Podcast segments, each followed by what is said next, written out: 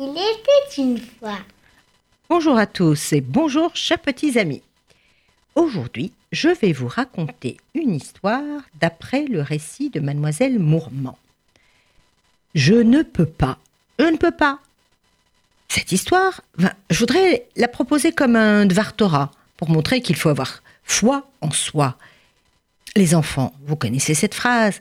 Combien de fois vos parents vous la disent Je ne peux pas si. Ah non, non, impossible, je ne peux pas. Et vous, hein? Et vous, combien de fois vous la répétez avec vos amis, à la maison, à l'école? Ah non, ah non, je ne peux pas. Eh bien, écoutez l'histoire de Gila, une maîtresse d'école. Dans la classe de Gila, les élèves étaient assis par rangées de cinq et le bureau en face de la maîtresse, donc comme une classe lambda. La classe était agréable, bien décorée, euh, et juste à côté de Gila, il y avait un pan de mur où étaient affichés les derniers travaux des élèves. Bref, une classe euh, comme beaucoup d'autres. Mais en somme, pas vraiment comme les autres. Écoutez bien. Un matin, tous les élèves étaient absorbés par une seule et même tâche. La maîtresse avait demandé d'écrire tout ce qu'ils ne pouvaient pas faire. Voilà, il fallait remplir une feuille avec ses pensées, ses idées de tout ce qu'il ne pouvait pas faire. Et puis, une élève de 10 ans remplissait sa page consciencieusement. Je ne peux pas, je ne peux pas frapper la batte de foule jusqu'au fond du terrain, je ne peux pas faire les divisions avec plus de trois chiffres, je ne peux pas plaire à débit. Sa page était à moitié vide, alors elle poursuivait, elle poursuivait son travail avec détermination et persévérance. Et puis, de même pour les autres. Chacun écrivait des phrases en disant ce qu'il ne pouvait pas faire. Je ne peux pas faire dix pompes d'affilée, je ne peux pas frapper la balle jusqu'à la clôture du champ, je ne peux pas manger juste un seul petit biscuit, je ne peux pas ci, je ne peux pas ça. La, la liste était bien longue. Et de même pour la maîtresse, parce que Gila aussi était occupée à écrire. Je ne peux pas faire en sorte que la mère de John assiste à une réunion des parents. Je ne peux pas convaincre Alain de se servir des mots plutôt que de et de ses poings et de taper sur ses copains. Et ça continuait comme ça, dans un beau silence. Une demi-heure plus tard, les élèves posent leurs feuilles. Mais c'était pas fini, c'était pour en prendre une autre, parce que la liste des je ne peux pas était bien longue. Au bout du compte, Gila ramassa toutes les feuilles des Je ne peux pas et les plaça dans une boîte à chaussures vide. Et elle y ajouta la sienne. Ensuite, elle mit le couvercle sur la boîte, la plaça sous le bras et se dirigea vers la porte pour sortir dans le couloir.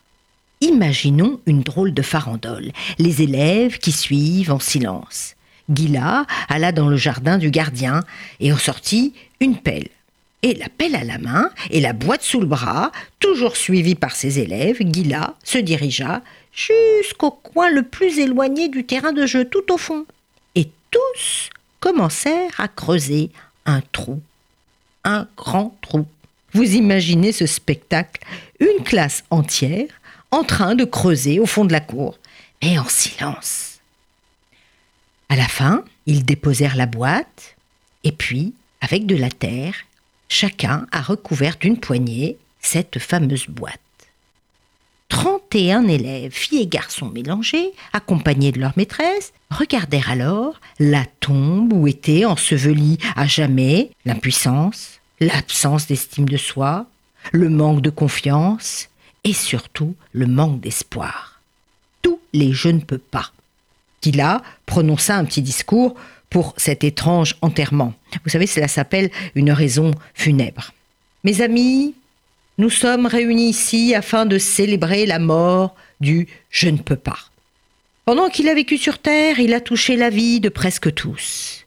Malheureusement, son nom a été prononcé partout et souvent, dans les écoles, les hôpitaux, les prisons, à la maison, etc.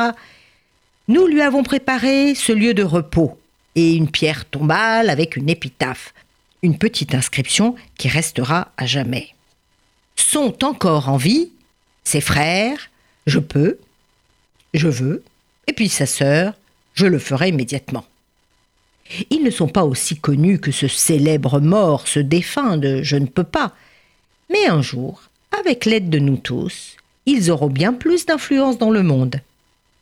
Voyez, l'enjeu est symbolique, une vraie métaphore de la vie, pour la vie. Et l'expérience restera gravée dans l'esprit de chacun pour toujours. Rentrant à l'école, Guilla prépara une sorte de pierre tombale en carton. Et puis sur elle, la maîtresse a écrit Je ne peux pas et ajouta une date. Ce fut la pierre tombale en carton.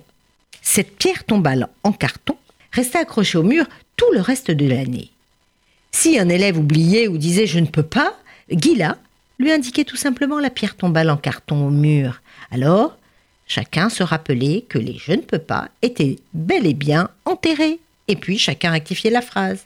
Il disait alors Je peux ou Je veux ou simplement je vais essayer.